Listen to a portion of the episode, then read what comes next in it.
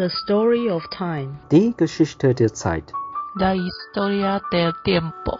时间那么那么大的狗圈太阳。Darin ayasta. Historia del tiempo. 只要比较简单。The story of time. 同治人生十八章。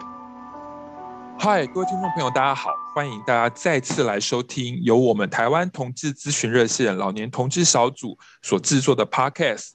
光阴的故事：同志人生十八招》。对，那我是今天的主持人志伟，那呃，我也是同志是热线的工作人员，那很开心，然后又来主持这个系列。那这个系列呢，是呃我们呃谈守天使的第二集。上一集我邀请了我的老战友 Vincent 黄志坚，跟我们一起来聊聊当年二零一三年我跟他为什么一起创办了守天使，跟守天使的命名由来，还有守天使的理念等等。那这一集呢，我们要从另外一个角度来聊守天使喽，因为我们邀请了我们另外一位我守天使另外一位好战友。那呃，平常平常我们都会叫他另外一个外号叫海干法师。我们等一下可以请他讲一下为什么叫海干法师。然后海就是海洋的海，干就是干人的干，海干法师。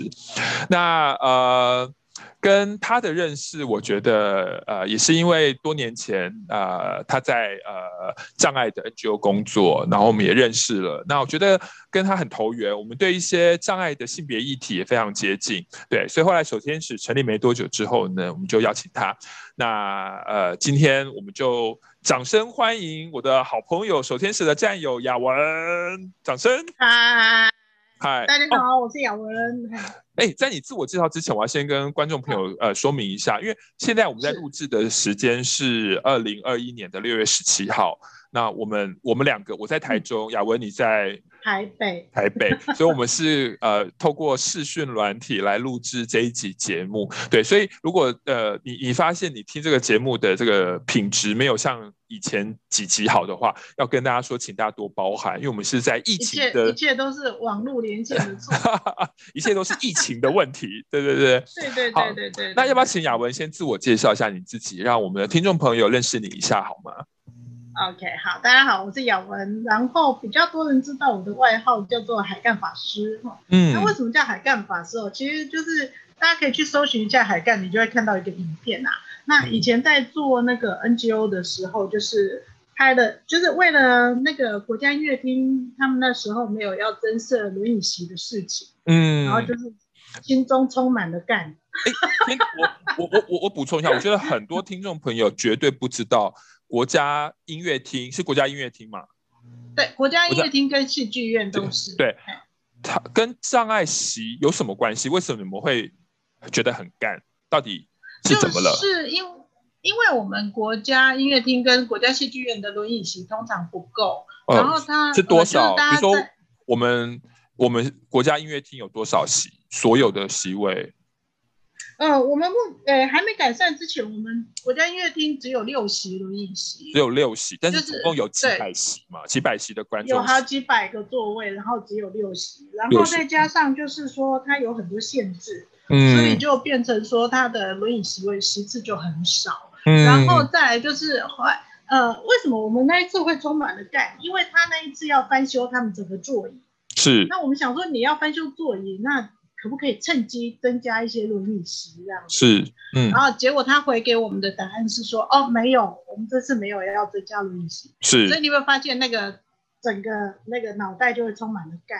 哦，超干的啊！因为我、啊、我如果没有记错的话，我们国家音乐厅或表演，如果呃讲错，可能大家请包涵。但是我猜啦，我预测至少也七八七八百席吧。嗯嗯，对不对？然后结果他只有六席是给轮椅。对，所以各位朋友，就我们的国家，就我们这个国家的这个最最最国家门面的表演厅、音乐厅，认为一百个观众里面只有一个是坐轮椅的观众。对啊，对啊，而且他们都会说，呃，因为我如果设太多轮椅席的话，你们都拿半票进来，大家就是会有亏损的问题，哦，就会拿这些事情来讲。所以那时候我们几个朋友，大家就是弄了一个小小的剧本，然后也刚好。攀上了当时有一位海涛法师的一个，是呃搭了一个便车啦，就弄了一个梗，就出了一个影片。哦，所以那欢迎欢迎大家就从那时候那个，所以去 YouTube 可以搜寻得到，用海干法师，对，是可以搜寻得到。你找海干法师就可以找到我那 那那个出出道的影片。哦，太好了，好。那那雅文雅文雅文之前呃，因为我跟雅文有一个我们在讨论这一期节目的时候，我们有聊说为什么我们后来都我们的工作都跟障碍障碍平权有关。对，那我我自己有个我在上一集有提到，我自己是一个呃脊柱侧弯的准障碍者嘛。对，就是没有拿身心障碍手册，但是每天生活就是还是很有障碍的影响。对，那。对，但我另外一个身份，其实我也是我后来会做守天使的一个很大的原因，是因为我我大学毕业的第一份，呃，第二份正职的工作，其实是呃我在国立林口启智学校当了一年的就业辅导员。对，就是我我主要的工作就是帮高三的学生，因为他们准备要毕业了，那我就是要帮他们找工作哦、呃，打电话问有没有。老板愿意雇佣我们障碍者的学生，然后没和好带学生去他们的可能是工厂啦，或是门市啊，然后我们这些对学生都会叫我们老师啦，哦，就是我们这些老师就陪会陪着我们的学生在那边，可能短则两个礼拜，长则的话可能一个月，让我们的学生可以在那边顺利的工作，对。啊，那这是我另外一个，因为也是从那个机会里面，那一年的工作里面，我认识到很多障碍的议题。这样，那雅文呢？你为什么会从事身心障碍相关的工作？我我应该是我的资格比你更名正言顺，我有手册。哦，你有手册？哎、欸，你是？好啦，我是那个轮椅族，对，我是小儿麻痹资、嗯，呃，我都常跟人家讲说我是资深障碍者，资深障碍者。对，我周岁之后呢，我就是呃不良于行，就是、嗯、那时候有个流行病叫小儿麻痹，是。然后对，然后但是我三十岁以前我都是拿拐杖走路，然后之后体力退化，我就慢慢就是依靠轮椅行动，是。所以我就是一个资深障碍者，是。嗯，对。然后加上我的工作，我呃一向都在 NGO 组织工作。那你之前你说的，就是帮障碍者找工作的这些经验，其实我也有。是。然后最近这几年就比较，呃，在资源教室工作。是在大学。是在大学的资源教室。在大学的在大学的资源教室工作，然后之前是在 NGO 的倡议组织工作。是。嗯。所以这个部分就是。对于障碍者的一些平权啊、倡议这些东西都不陌生。嗯，那那你你自己在障碍平权组织或者学校也工作这么多年，你你你自己对于身心障碍学生，嗯、呃，在性别议题上，你有什么样的观察呢？其实性别议题上，在学校的学生当然比较不是这么的明显。是，那倒是在就是一般外面 NGO 组织上的那样的性别议题的话，会比较清楚一点。嗯，就是常常会有在。呃，最早最早之前，你会接触到的就是，呃，因为我们的无障碍环境不好嘛，那障碍者就是出门玩，常常会需要志工背啊、抱啊、抬呀、啊。嗯，然后很多障碍女性，她就是会因此而爱上志工。哦哦，那或者说在的男性，他就会因此而爱上了女性志工。嗯，你会觉得我有很多很多那个粉红色泡泡跑出来，有没有？哦、但但这个我觉得很容易理解嘛，嗯、因为因为上上一集的时候，Vincent 他也有提到说，其实作为障碍者，能够参与很多的联谊活动、社交活动的几率真的少很多。对，对那我相信。女性障碍者一定又更少，嗯，更少。而且其实你你讲到就是说男女有别，一个男性障碍者他可以到处就是去去展现他的所谓的雄性特质，有没有？嗯，他如果去追一个非障碍的呃女性，人家就会觉得说哦，他好勇敢这样子。嗯，可是如果一个女性障碍者她在谈感情的时候，常常就会有人会觉得说，哎。那你嫁去人家家里，你可不可以呃服侍公婆啊？可不可以整理家务啊？嗯、然后如果说你们有性呃传宗接代的问题的话怎么办？嗯、那我们常很多障碍女性的朋友会被我我自己真的觉得这件事情非常的冒犯，可是他们常常会会被问到说、嗯、你能不能生哦这件事，哦、对这个就是一个很大的差别，你知道吗？因为从来没有人会去问在男性说你你能不能播种，人家会问女性说你能不能生这样子哦，哦那。能生能不能带之类的，就是会有这样子的一个女性别差异存在。嗯，就是我觉得这种男女的差异，我想放在、嗯、其实呃直立人身上，直立人身上也都有，嗯、可是放在障碍者身上就会变更明显嘛。对啊，我我之前对啊，我之前也也也也听到有一些障碍者女性，她们生小孩。要生小孩前，身边的亲人，而且不是那种路人哦，可能真的就是可能是自己的妈妈或者是手足，都会问他说：“你生了，你可以带吗？你可以喂奶吗？你可以煮饭给小孩吃吗？你都你都要我照顾了，你怎么还可能照顾小孩？”算了，还会有人问说：“嗯、啊，你是障碍者，你生出来的小孩会不会也是障碍者？”嗯，对，就是会被问问到这样很不礼貌的问题。嗯，所以我想，一个女性障碍者想要成为妈妈这件事情，是比一个男性障碍者想要成为爸爸，嗯、会面临更多身边的人的质疑或者是否定。对对对，嗯，对，其实。其实这是这这是到那个呃，这是感情感的部分。可是你、嗯、你如果说到我后来，我现在接触的是学生嘛，嗯，那学生找工作的部分，那个男男女性别的差异又更高，也是有。因为对，因为有些女性的女生的毕业生，然后障碍者，她要进入职场的时候，她就要考虑很大很很。很就是我们一般人不会想到的问题，他必须要考虑。他要考虑说他，嗯、你能不能想象说一个人去上班，他要考虑说他一天只能上几次厕所？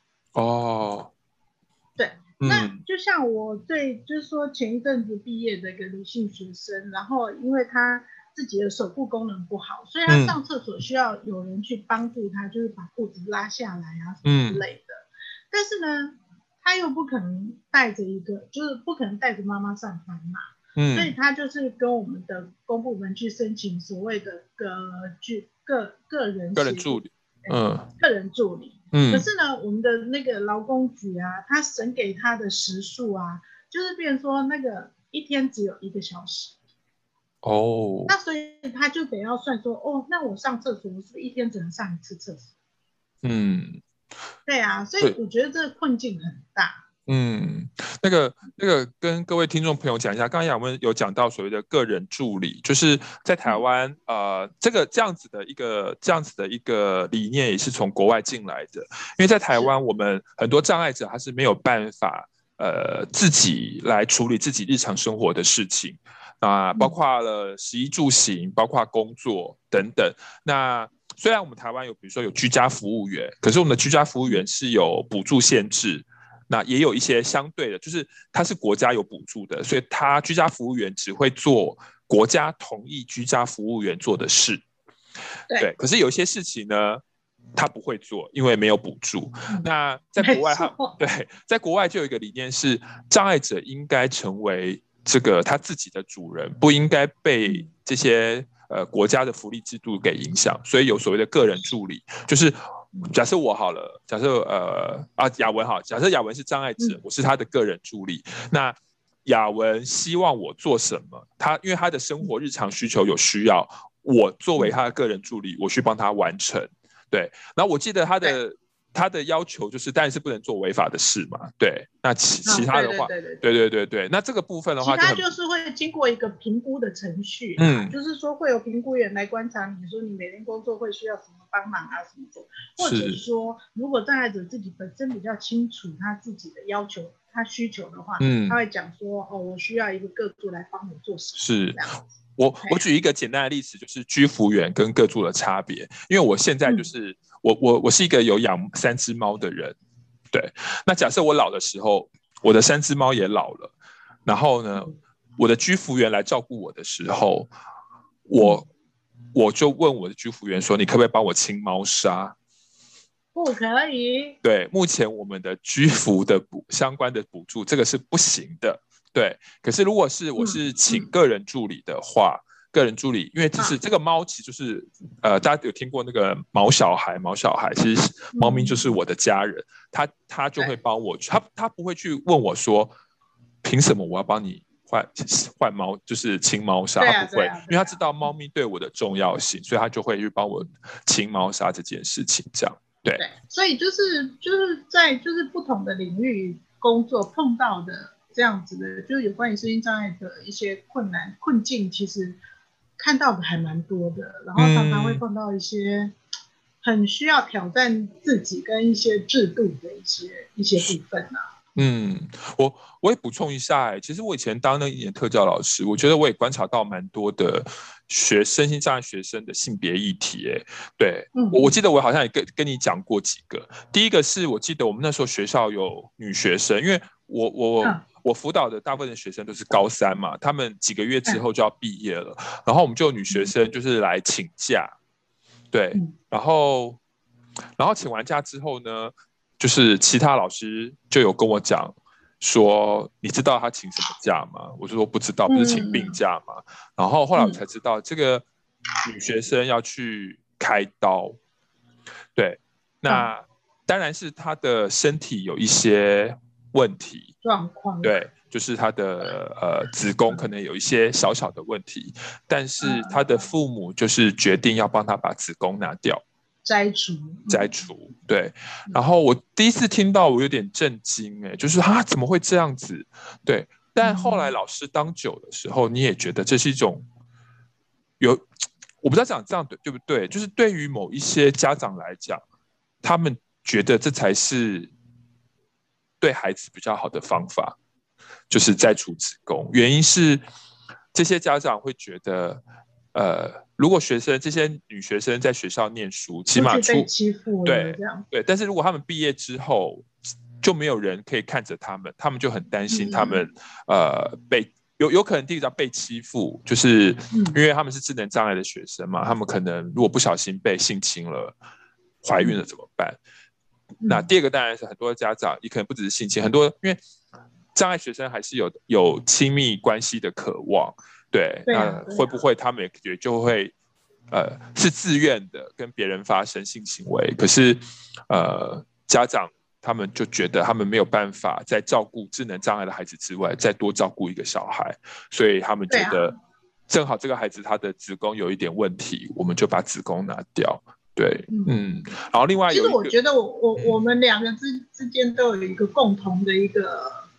怎么讲？我我常常会觉得这个是卡关，你知道吗？嗯嗯、就是说我到底要站在父母的立场来着想，然后同意父母的这个行为，好让这个障碍学生好好的去工作，嗯，还是说我要站在一个人权的一个位置，然后好好的去教育他的父母？嗯，可是这个就会很清楚的看到说，那我要把这个小孩推出去工作，那真是难上加难。嗯，我。我以前刚工作的时候，也是跟雅文一样，会有这种二选一的道德的为难。就是我们也因为我觉得做辅导工作或者做助人工作，你我们通常不会那么快的选择一个谁对谁错的这种这种方法。对，但呃，长大一点，工作久了，你就会觉得说，那国家政府福利政策到底在哪里？对，没错，对没错，嗯，这就是我们在在想的这些问题。对，这是后来我觉得我们守天使常在谈的，那国家到底在哪里？对对对，嗯。然后我我也记得另外是国家应该要做的。是啊是啊是啊，我我有另外一个障碍学生的性别议题，也是跟女性有关，我也觉得蛮特别的，也跟你分享一下。就是因为我们呃，我我我我记得我那时候算是一个跟学生比较。亲近的老师这样子，对，受欢迎的老师没有到受欢迎，但我就是一个，因为我我自己很喜欢小朋友嘛，所以我然后这些学生对我来讲就是小朋友，对，所以他们很常跑来跟我聊天这样。然后后来、嗯、后来我就知道我，我我有我有一对学生，他们谈恋爱了，嗯、对对，然后我就很祝福，哎，我也不知道我我反正我因为可能作为一个同志吧，我想说。男生跟都可以跟男生谈恋爱了，对啊，男人都可以跟男人谈恋爱了，那智能障碍者当然也可以跟智能障碍者谈恋爱，这样。所以我那时候就是蛮祝福的这样。然后后来其实没多久之后呢，我就知道说，男生男学生的家长就跑去找导师，跑来我们处室，跑去找辅导室，就是他去找了很多学生，对，他就是希望我们能够劝阻，呃，两这两个孩子在一起。然后后来我听到理由的时候，我就觉得真的有点有点瞎。怎么了？因为男生的男生这个男学生，他的、啊、他的障别是中度智能障碍。嗯哼。然后他的妈妈觉得那个女生是重度智能障碍，配不上他的小孩。啊、嗯、啊！对。哎、欸，这真的是弱弱相残呢，真的。对啊，然后那时候我就觉得啊，但一样跟刚刚那个我们就是我们。助人工作不会采一个全对全错，我我就想说，对这样子的妈妈或是家家长，在我们日常生活里面其实也很常见嘛。比如谁谁谁配不起我的小孩这样，对对对。那我觉得在一般的其他障别的身上也看得到啊，比方说就是坐轮椅的绝对绝对追不到拿拐杖的。然后拿拐杖了，绝对绝对追不到拿手杖的这样。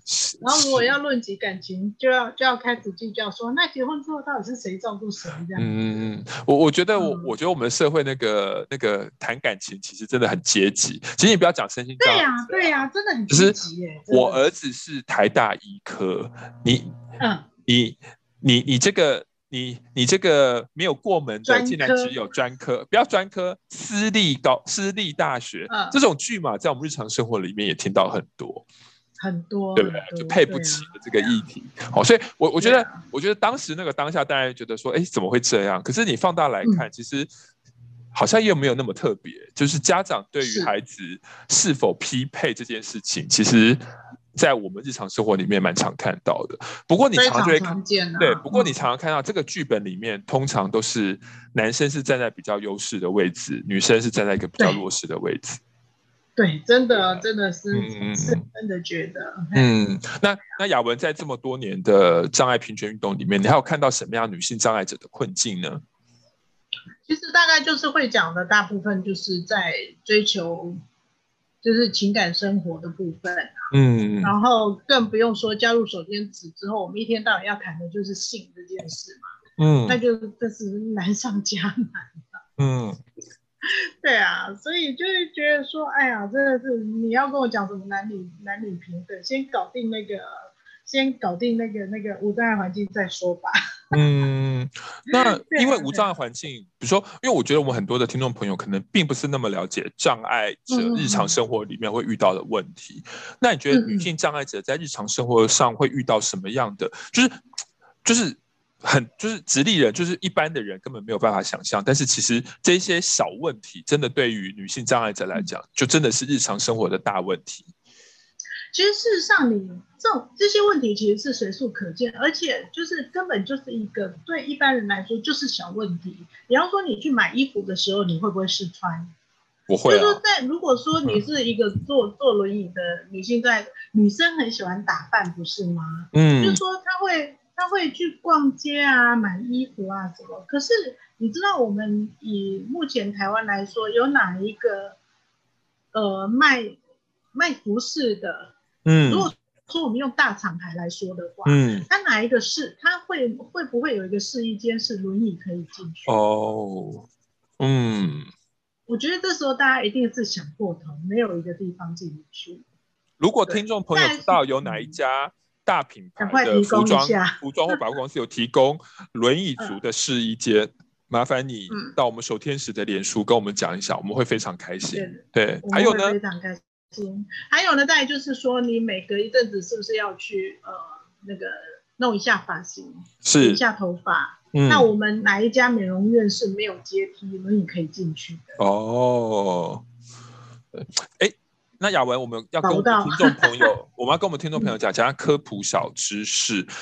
呃，嗯、阶梯，你刚刚讲阶梯，那嗯，到底多高的阶梯轮椅就进不去呢？其实如果说轮椅的话，哦，像手推轮椅的话，很多人会讲说啊，那我稍微扛你一下，就可以了。嗯，可是手推轮椅的话，它的呃轮椅的重量比较轻，那扛的话就是你还是得要看天时地利人和嘛，有人没有人扛得动。嗯，那假设像我一样坐的是电动轮椅的话，它电动轮椅单是轮椅本身就有八十公斤重。无论如何是扛不上去的。嗯，那那个阶梯的话，你如果超过五公分，就完全没有机会上去。哇，各位，对，五公分以上的我们就进不去了。嗯，就完全进不去了。对，所以各位朋友，你可以给给大家一个小小的功课。呃，因为这几天可能大家是没办法出门，之后如果疫情解除，或者是现在你听节目的时候是疫情解除的状况，嗯、你可以走在呃你所处的这个社区里面去看一下。你们家附近的，比如说呃呃理发店、服饰店，对，或者是什么屈臣氏、康士美、嗯、这些日常生活用品，嗯、要买日常生活用品的地方，你去看入门的地方有没有超过五公分的门槛？有五公分的门槛，嗯、对于轮椅族来讲，其实就是一个完全达不到的世界。对啊，那如果说我们要去康士美买买那种开架式的化妆品。那你就进去，你会发现说，其实他们货架跟货架之间都排得很近。嗯，那轮椅轮椅进去，你的压力很大，因为我生怕哪一个地方一个转身就把人家东西撞倒。嗯，或者说你就会扫掉一整排的东西，有没有？嗯，那就是对于，就是说对一般，嗯，不管一一般女性在从事的一些日常生活的一个事情的话，对我们来说，其实对轮椅族来说，其实是非常难。嗯，我我在这边也自我告解一下，就是，其实我觉得，我觉得，呃，大部分的人啦，大部分的人也都不是一开始都有障碍平权的意识，连我自己，连我自己也是这样子。那这边我今天就告诫一下，因为我记得我小时候，就是还没有念社工以前。就是十九二十岁以前，我在路上啊，真的看到轮椅族很多，大部分轮椅族的时候，我偶尔心里就会冒出一个声音是：他们怎么这么不会打扮？嗯嗯，对我我以前都会这个，哎，他们怎么会长成这个样子，这么不会打扮？对，心里都有一个这样的 OS。然后等我。开始身边开始认识障碍者的朋友的时候，就像刚刚雅文讲的，光是要去剪一个自己想要的发型，其实对于轮椅族来讲就不可能，很难。对，对，光是想要买自己喜欢的衣服，就是刚刚雅文讲的，没办法试穿嘛，或者是很多很多服饰店根本就是有门槛，所以就也没有办法，对，进不去。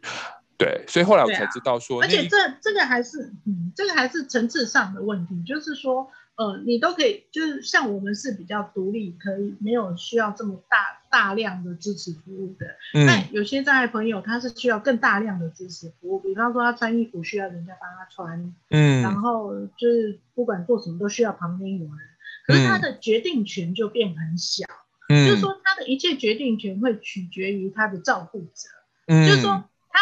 就比方我们我们前一阵子不是会流行一件衣服上面一整排都是扣子吗？然后一堆铆钉啊什么的啊。呃、可是照顾者绝对不会帮你穿这个衣服，因为他帮你穿这个衣服，他可能扣扣子都要花掉十分钟。是。所以包括最贴身的内衣这件事情，是我们周围很多障碍女性，嗯、她们从小到大穿的就是运动型内衣。为什么？嗯、因为照顾者只要把它套上去五分钟，他就可以出门。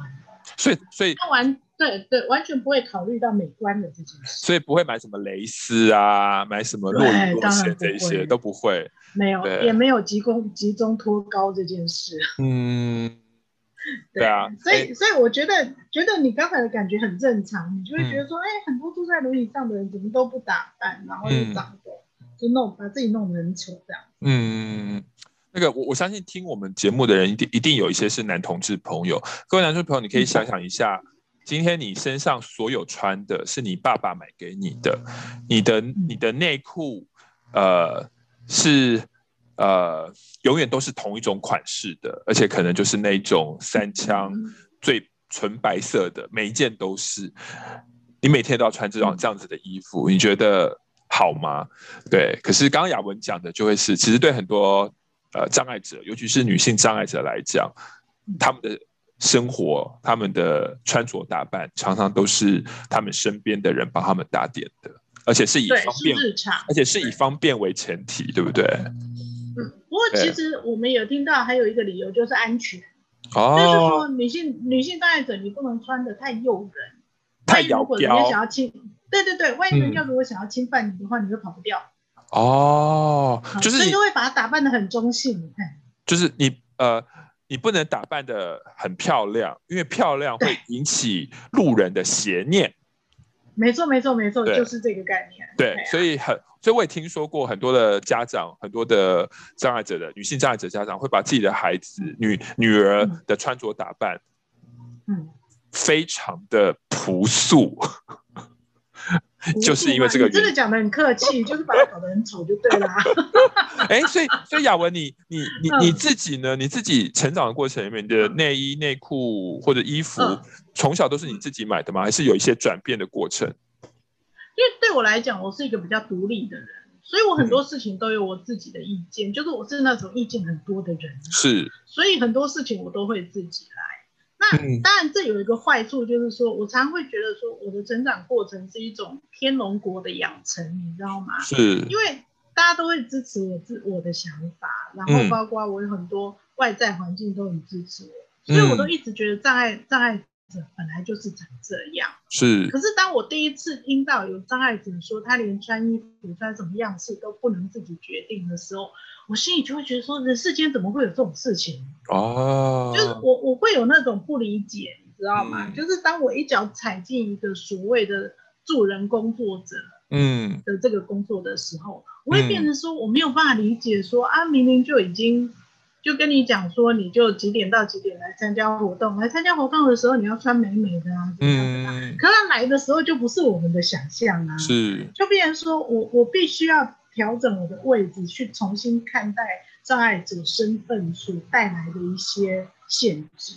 嗯，对，我我觉得其实对我来说冲击很大，欸。是，嗯，所以这代也是为什么呃，雅文加入我们守天使之后，我们其实呃，守天使上下我们花了蛮多的力气资源来、嗯、来呃投注在呃女性障碍者的议题上。那雅文当初你为什么会？加入守天使，你是哪一年加入的？对，我是二零一七年还是二零一六年？忘记了。嗯，OK。一六还是一七？我忘记了。嗯，反正就是守天使两三年之后才加入的。为什么会加入守天使哦？是，这就是交友交友不慎。交友不慎。最主要是因为我跟 Vincent 认识很久了。嗯，我们从很年轻很年轻的时候就认识，青梅竹马吗？也不能算是青梅竹马吧，是但是呃，我认识 Vincent 的时候，他那时候其实他还没有出柜，我们认识一年多他才出柜的。嗯，然后那时候我们就是一起玩一些，就玩广播节目啊这些事情。嗯，嗯，然后后来后来其实他在做什么，我其实没有很清楚。嗯，然后有一阵子就听说他呃。有一阵子他就跟我们出柜了哦，他认识我们十年之后才跟我们出柜嘛，嗯，然后跟我们讲说他在跟热线这边有一些工作，嗯、就是是在在大概就是开始跟你有一些就是在做倡议的部分，是，那听着听着也就算了，对，我带坏他的，不，你带坏他，然后他来带坏你，你 是，我觉得你真的就是那个。那个最背后的那个巨大的黑手，你知道吗？对，所以后来你就加入了嘛。对对对，后来 Vincent 他有来问我一些有关于障碍女性的一些问题，是，然后我就觉得说，哎，这个部分其实跟我的工作也有一些连结。那有些部分是我没有在想的，我从来没想过的，就是包括性别议题，我那时候其实没有这么多的性别意识。嗯，然后就想说，哎呀，反正我就是那种，嗯，朋友有难一定两肋插刀那种讲义气的人嘛。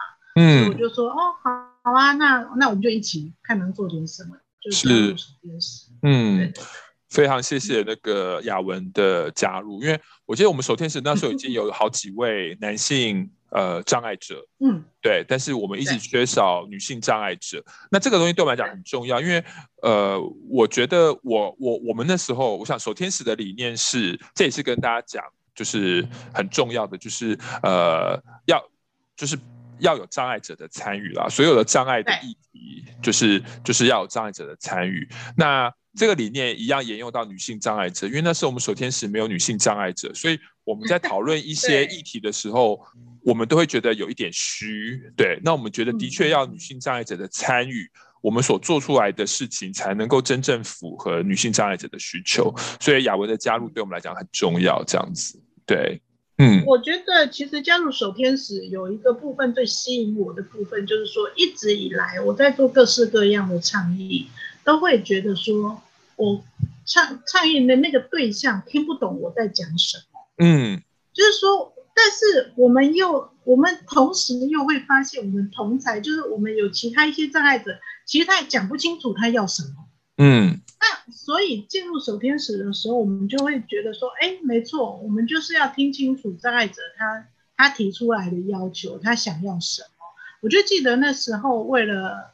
我们守天使要服务第一位女性障碍者，嗯，然后为了女性障碍者的需求什么这件事情，嗯，哇，讨论了好久哎、欸，嗯，我那时候我我真的当时啊，我当时心里就在想说，我们开会为什么会这么的没效率呢？一件事情讲了三个小时还没定论，嗯，对，但是我真的觉得那个过程的必要性。嗯，就是说你要在不不断的对话当中去理出一个东西出来，就是说你真的认为这个东西是你要的，还是障碍者的需求？嗯，我记得这个就是手天使最吸引我的地方。嗯，我我记得那次开会我也印象很深刻，因为我们开很久，而且是在心无爱协会开的，没错，对。然后然后呃，我我也跟听众朋友讲一下，因为那是我们第一次讨论要不要。服务女性障碍者跟怎么服务？对，对，那大家可以理解，就是就是呃，守天使在那之前已经帮男性障碍者服务过很多次了，对。可是呃，光是。女性障碍者，我们要提供多久的服务这件事情，我们就讨论很久。因为男性障碍者，我们之前就是一律其实提供九十分钟，那我们的新义工也都觉得九十分钟刚好差不多，没有任何异议。可是当那一天我们讨论到说要提供女性障碍者多久，我们就会听到很多不同的声音，比如说我们守天使的女性义工们就会说。女人的身体没有像你们男生这么快，所以如果九十分钟的话，他可能根本来不及放松跟享受，对，根本都还没有到，对。然后，可是这边又有一个公平的原则，然后信义工也会有一个担心说，哇，要做这么久吗？要提供这么久的服务？所以那时候我们都有对，然后也包括了牵扯到法律的议题，牵扯到是，对，就是我觉得那时候我们都一一去。真的，大家花很多时间讨论，对，那原因我觉得这个过程对我们每个人来讲都是一个学习，对，嗯，对啊，而且我觉得大家都真的非常非常的用心在这件事，包括我们怎么样让气氛变得更美啊，是。让那个那个场合可以更不给对方压力之类的，嗯，然后就在想说，天哪，我们的讨论也太细致了吧？对，哎，这样我突然想到，你知道前阵子有人在网络上质疑我们守天使都只服务男性，啊、然后都是一个。男权思维的团体，我们应该下次要下面回说，你知道吗？我们手天使有史以来开过最久的会，就是要服务女性。没错，那真的，我真的很想邀他进来，我们首天使来 参与我们的这些过程。我们没有不服务女性啊，但是以我们的社会氛围来讲，一个女性要提出申请这件事情有多难啊？是非常困难。然后，嗯，是啊，而且再加上一些，就是说。他来申请就好像做贼一样，嗯，又怕这个人发现，又怕那个人知道这样，嗯，然后常常会跟我们，可能我们访谈义工跟他聊个两次，他突然不见了，是，他觉得他觉得他没有勇气继续，就是这申请的这一件事。情，是，所以我真的觉得，身为一个女性障碍者，在这个社会上的，啊，要想的事情好多哟，嗯。就是我觉得女性障碍者不只要承受障碍带来的不便跟困境，嗯、还有歧视之外，嗯、这个社会也给予女人这个身份很多的性道德的枷锁。对，没错，没错，是比男性多。就像其实，其实像我加入手天使之后，常常会在一些公开的场合，比方说演讲啊，然后比方说我们就会谈到一些性权的部分嘛。嗯，然后啊，我就被我们的嗯长辈。呃，这个长辈是亲人的长辈还是？No No No，是障碍界算算就是一个障碍界的一个，他自己本身也是身心障碍者的一个的年纪比较大的长辈，然后就把我叫去，他说，嗯，你最近就是演讲都是在讲说女人障碍女性需要性啊什么什么的，嗯，我觉得这样很不好哎、欸，然后我就心里一惊，想说到底是哪里哪里不好？他就说你这样子哦会破。坏障碍女性的形象是，然后人家会觉得说障碍女性是不是都很怕性这件事情这样，就那你那你怎么回他？我没有办法回答，因为他是长辈呀、啊，哦、你要有礼貌。然后我只是问他说：“那如果你有需求的时候，你要怎么办？”这样，嗯，然后他就跟我讲说：“不，我从来没有这个需求。”哦。对啊，然后我们几个嘴巴就比较坏的那几个闺蜜，就是嘴巴就比较坏啊。嗯，哦，好吧，也许她要追求的就是完璧归赵这样。对，不过我好像我们我我们之前也在很多的场合提到，其实有时候、嗯、呃，障碍社群因为、嗯、呃，比如说念书的过程里面。呃，嗯、像台湾的很多的特殊教育学校里面，其实几乎都不是不谈性的议题、嗯、性教育的议题。对对，所以或者说会把这件事情谈得很危险。对，就很可怕这样。嗯、所以我我自己后来也是因为自己做性别教育嘛，我也觉得，嗯、呃，因为体制并没有提供障碍者在成长的过程里面去了解性、去理解性别。对，所以我觉得他长大之后，他当然就是一个比较保守的。态度来面对这个议题，对，所以这也是这几年我们首天是一直在呼吁的，就是特殊教育学校应该针对不同障别的学生，发展出不同的性别教育的教材。对，没错，我真的觉得这个非常的重要，因为包括我们接触过的男性都会觉得说，啊，你是不是易碎品？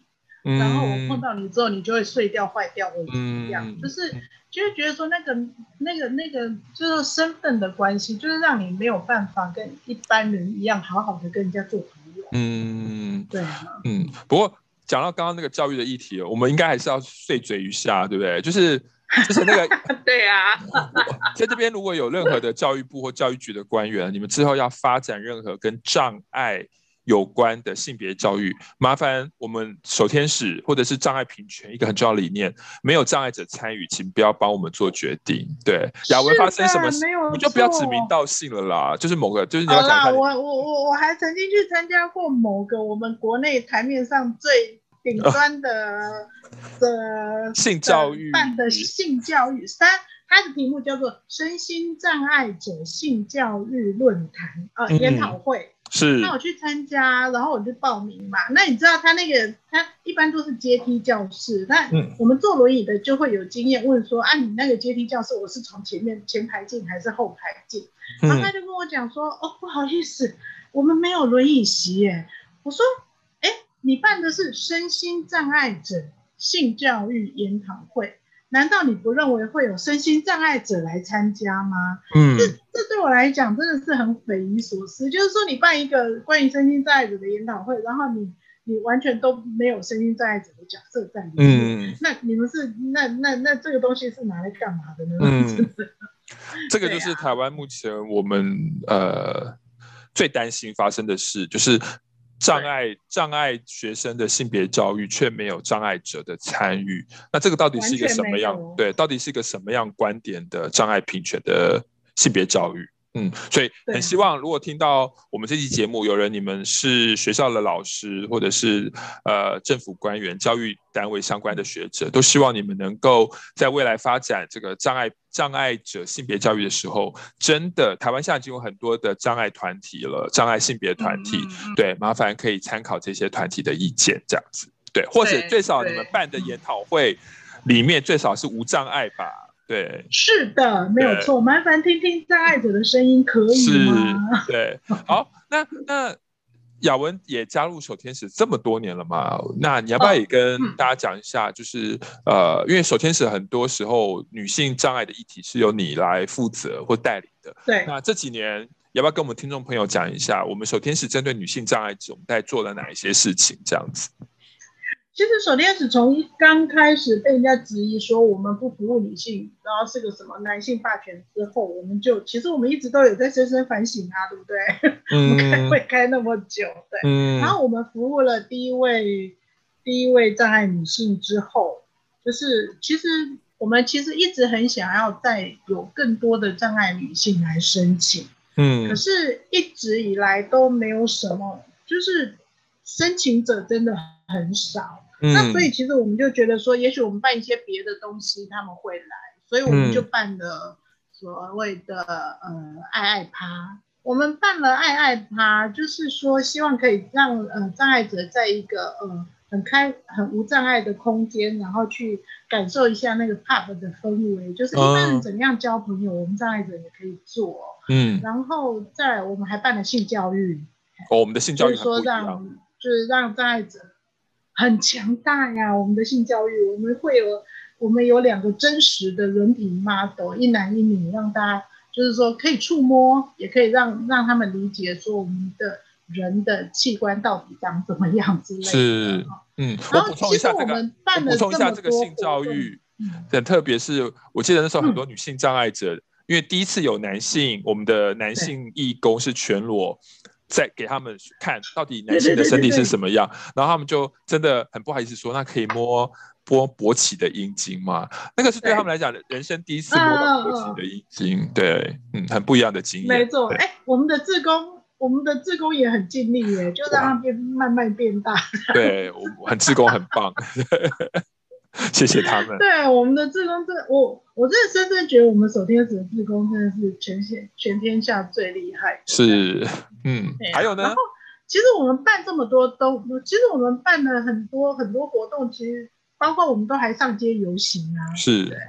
然后其实我们其实一直希望障碍者可以为自己发声，就是说，当你有当你的需求有人看到的时候，你是不是应该就赶快站进来？然后让这个声量变大，嗯、而不是说啊这件事情讲得很隐晦，那我就在旁边偷偷参与就好了这样子。嗯嗯、那再来就是说，我们不断的在强调的就是障碍者，你必须要为自己发声，就是你的，就是说你的需求只有你才说得清楚。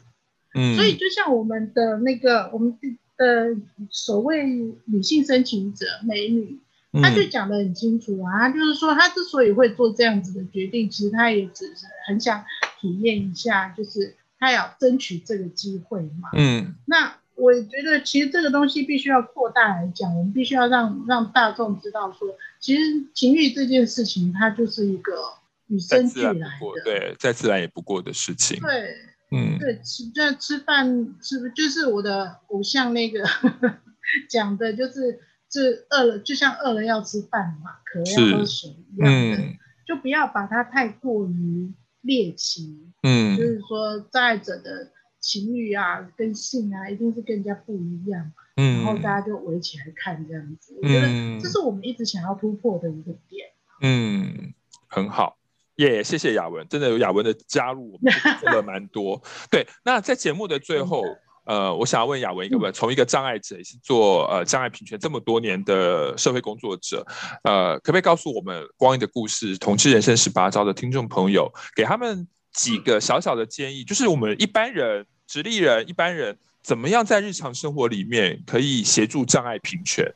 嗯，其实我觉得，嗯，我们一直想要倡议的部分是说，如果我们的环境够够无障碍的话，我们障碍者其实可以独立做决定。嗯，可以做一些我们想要做的事。那所以一般人大概就是你不要来跟我们抢电梯啦。哎，不是哦，这很重要，这超重要的，对，对不对？对，就是大家都要。都要上班嘛，我们也要上班嘛。嗯、你坐捷运的时候，你跟我抢电梯，我就迟到三分钟被扣钱了嘛。嗯、那为什么一定要这样？嗯、我们追求不是特权，因为我别无选择嘛。嗯、那你还有选择，你可以走楼梯或者坐手扶梯嘛，对不对？嗯、你有三种选择，你为什么一定要来选择来跟我抢电梯呢？嗯，对啊，我我我每次在捷运上。捷运站出来，看到那个电梯门口都很多年轻人在排队。嗯、我想说，哎，不对啊，嗯、这个上面不是写就是老人、小孩，嗯、然后孕妇、嗯、还有轮椅族、嗯、这四个族群是主要的。为什么？就是 为什么一堆直立人，尤其很多年轻的直立人在排队要搭那个升降梯？这样。好，第一件事情，对啊，对啊，对，我觉得这个事情就是要平等看待，就是大家使用的权利。那所谓的平等看待，就是你有选择，我没有选择，那你是不是应该可以去选择别的呢？嗯，是对。那还有吗？对啊，我觉得还有就是，其实我觉得一般人在看待障碍者，不要把障碍者太过于神话。嗯，就是说像，像像像我朋友，我有一个朋友，他从那个捷运站电梯出来，然后就会有一个中年妇女。穿蓝色长袍，然后跟他讲说：“你好勇敢哦。”然后我们朋友就会觉得：“嗯，什么？为什么我坐电梯出来就很勇敢呢？难道坐电梯很危险吗？”是啊，你知道吗？就是我们障碍者也是一般人嘛，那我们也是要上班，也是要做一般人的事情，所以不要把我们神格化。那不神格化的同时，也就表示说，你们想想要有的事情，我们也想要有。我们想要去买醉啊，我们想要去、嗯、呃什么约炮啊，是，然后想要去哪里听音乐啊，然后也要参加演唱会啊，也要去摇滚区晃一晃啊之类的。嗯，就是把障碍者当做一般人看待，我觉得这是一个最重要的。嗯、然后做什么事情，麻烦一定都想到障碍者。OK，就比方说你要开一个店，你可不可以让你的店面变成无障碍，大家都进得去的？嗯。对我，我们我们就是没有什么太大的要求，我们有要求说你一定要有无障碍厕所嘛，嗯，我们可以在别的别的地方搞定这件事。那你至少你这个店可不可以让我进得去？嗯，对，就是很多事情，就是或者说你在办活动的时候，嗯，像我其实最大的感动就是说，很多人常会问我说，没事走什么街头那么无聊？嗯，我的街头启蒙就是热线的游行哦，真的，你知道。你知道去参加热线热线的游行有一个很很很很很厉害的体验，就是你有没有看过摩西分海？嗯，就是说你轮椅过去的时候，所有人都会让路给你。哦，就是因为热线的那个热线的游行给我太同志游行给我太好的那种感受，嗯，所以我才会参加很，就是说我就会开始参加很多街头的运动，然后。才会觉得说很多东西，你其实只要事先想到我们，我们就可以参与在一起。是，嗯，就是一个平等的参与权的部分。没错，对，没错，没错。这边我也想提醒，呃，也是在最后嘛，要然后延续着雅文说的，嗯，我觉得其实障碍这个议题其实不是他者的议题，就障碍者不是他们，嗯，因为我们每一个人，我们都有可能成为障碍者。那台湾目前就是高龄化社会了，其实很多的。很多的老人阿公阿妈，他们也因为身体机能的衰落，他们也开始坐轮椅了。对，所以、嗯、呃，很多的时候无障碍的这个设施，并不是只是给障碍者，而是说你我都有可能在未来的人生，可能因为意外、疾病，甚至是老化，我们都有可能有一天成为障碍者。那在我们这个时候，我们都还有能力的时候，为障碍平权多做一点的时候，其实呃，热线邀请大家，老年同志小组邀请大家，就是我们一起来为障碍平权来多做一点事。因为我们的口号啦，老同小组口号叫“你会老，我会老，关心要趁早”。或许今天跟雅文聊完之后呢，这个标题也可以稍微改一下：“你会残，我会残，关心要趁早。” 对，我们每一个人都有成为，都有可能。都有可能成为障碍者，所以我们真的对啊，而不是要真的觉得。常常会讲说，我们常常会讲说，哎，你不残也会老啊。等你老了行动不便的时候，再来转变这件事情，其实有点慢的。对，是啊，是啊，是啊，嗯，所以我们一起邀请大家来关心呃性别运动里面的障碍体，跟障碍运动里面的同志议题。好。那我们今天很谢谢雅文，我的战友，谢谢，守天使战友一起来接受我们这个关于的故事同志人生十八烧的访问。那希望我们未来还有更多机会来再多多介绍我们守天使，好不好？好哦，那各位好哦，欢迎各位听众朋友，如果对守天使有兴趣的话呢，其实到可以到脸书哦去搜寻守天使，我们有个脸书粉丝页。守天是相关的活动，呃，相关的一些呃呃文章，也都欢迎大家多多阅读跟分享。好，那我们今天节目到这边告一段落喽，嗯，谢谢，谢谢大家，拜拜，拜拜。嗨，大家好，这里是同志咨询热线，我们是台湾第一个立案的同志组织，我们有八个不同的工作小组，提供各式各样的服务给同志社群。有你的捐款支持，我们可以为台湾的同志做更多，也欢迎到脸书和 IG 追踪我们哦。